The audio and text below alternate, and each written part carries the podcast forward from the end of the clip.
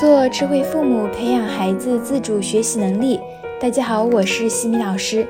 这节课给大家带来的主题是：孩子累时，请举休息牌。家长们很容易因为看到孩子写作业的时候在做小动作分心而感到恼火。这一方面可能和孩子专注力不足有关联，还有一方面呢，请家长来自查一下。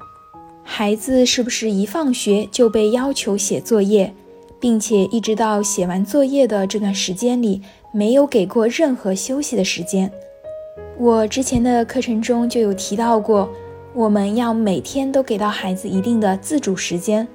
如果孩子的学校作业与家庭作业加起来要数个小时来完成，那么中间也一定要给予孩子一定的休息时间和次数。试想一下。哪怕是成年人也很难做到连续三到四个小时全程专注工作不停歇吧？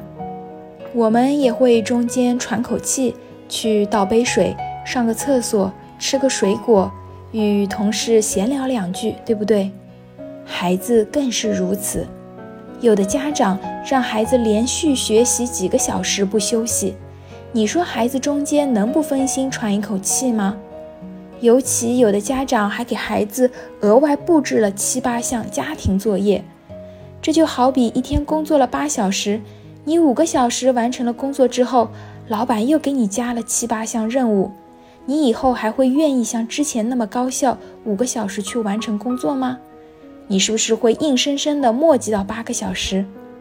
说到这里，我想家长朋友们应该也就明白了。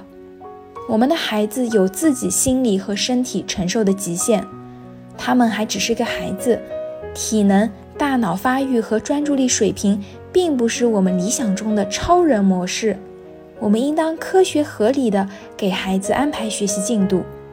孩子在一二年级的时候，专注力一般也就在二十五分钟左右。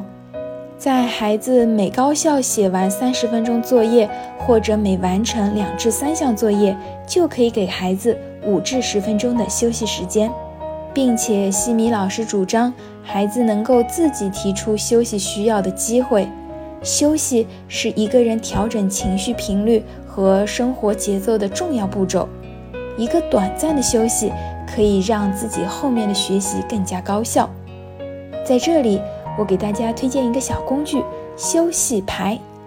我们可以自己用卡纸来制作一个牌子，上面写上“我想要休息一下”几个大字，周围可以画一些花纹来点缀一下。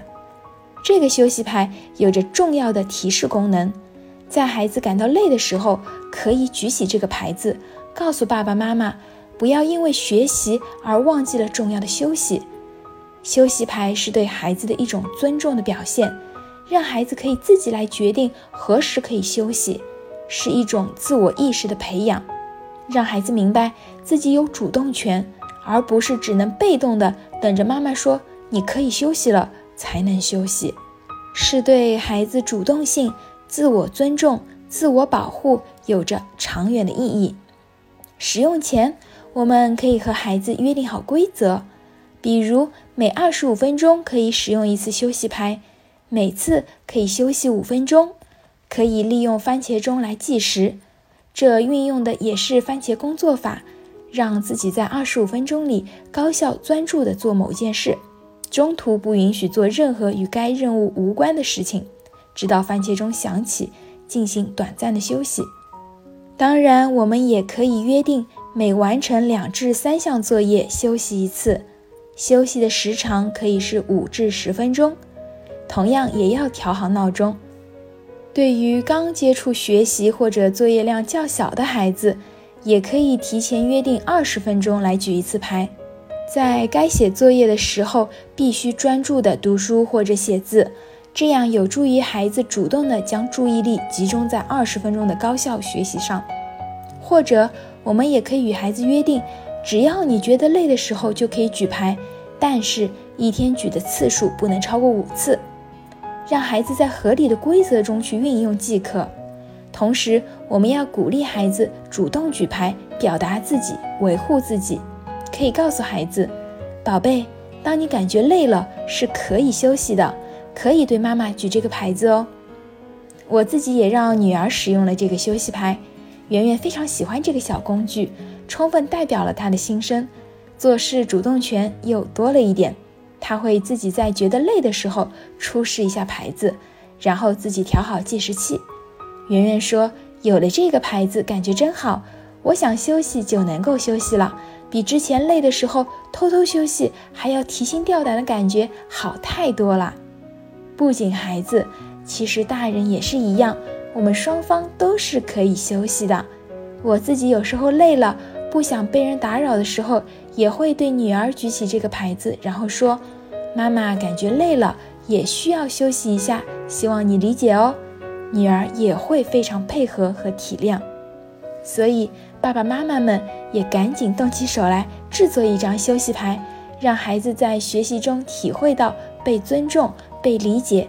我是有权休息的。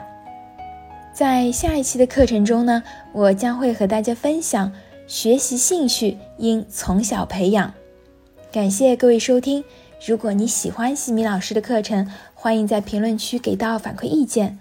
在节目的最后，西米老师要给大家送福利了。关注我们的公众号“西米课堂”，后台回复“绘本”，就可以免费领取海量高清绘本故事读物。绘本故事每周都会持续更新哦，快来领取吧！感谢各位收听，我们下次见。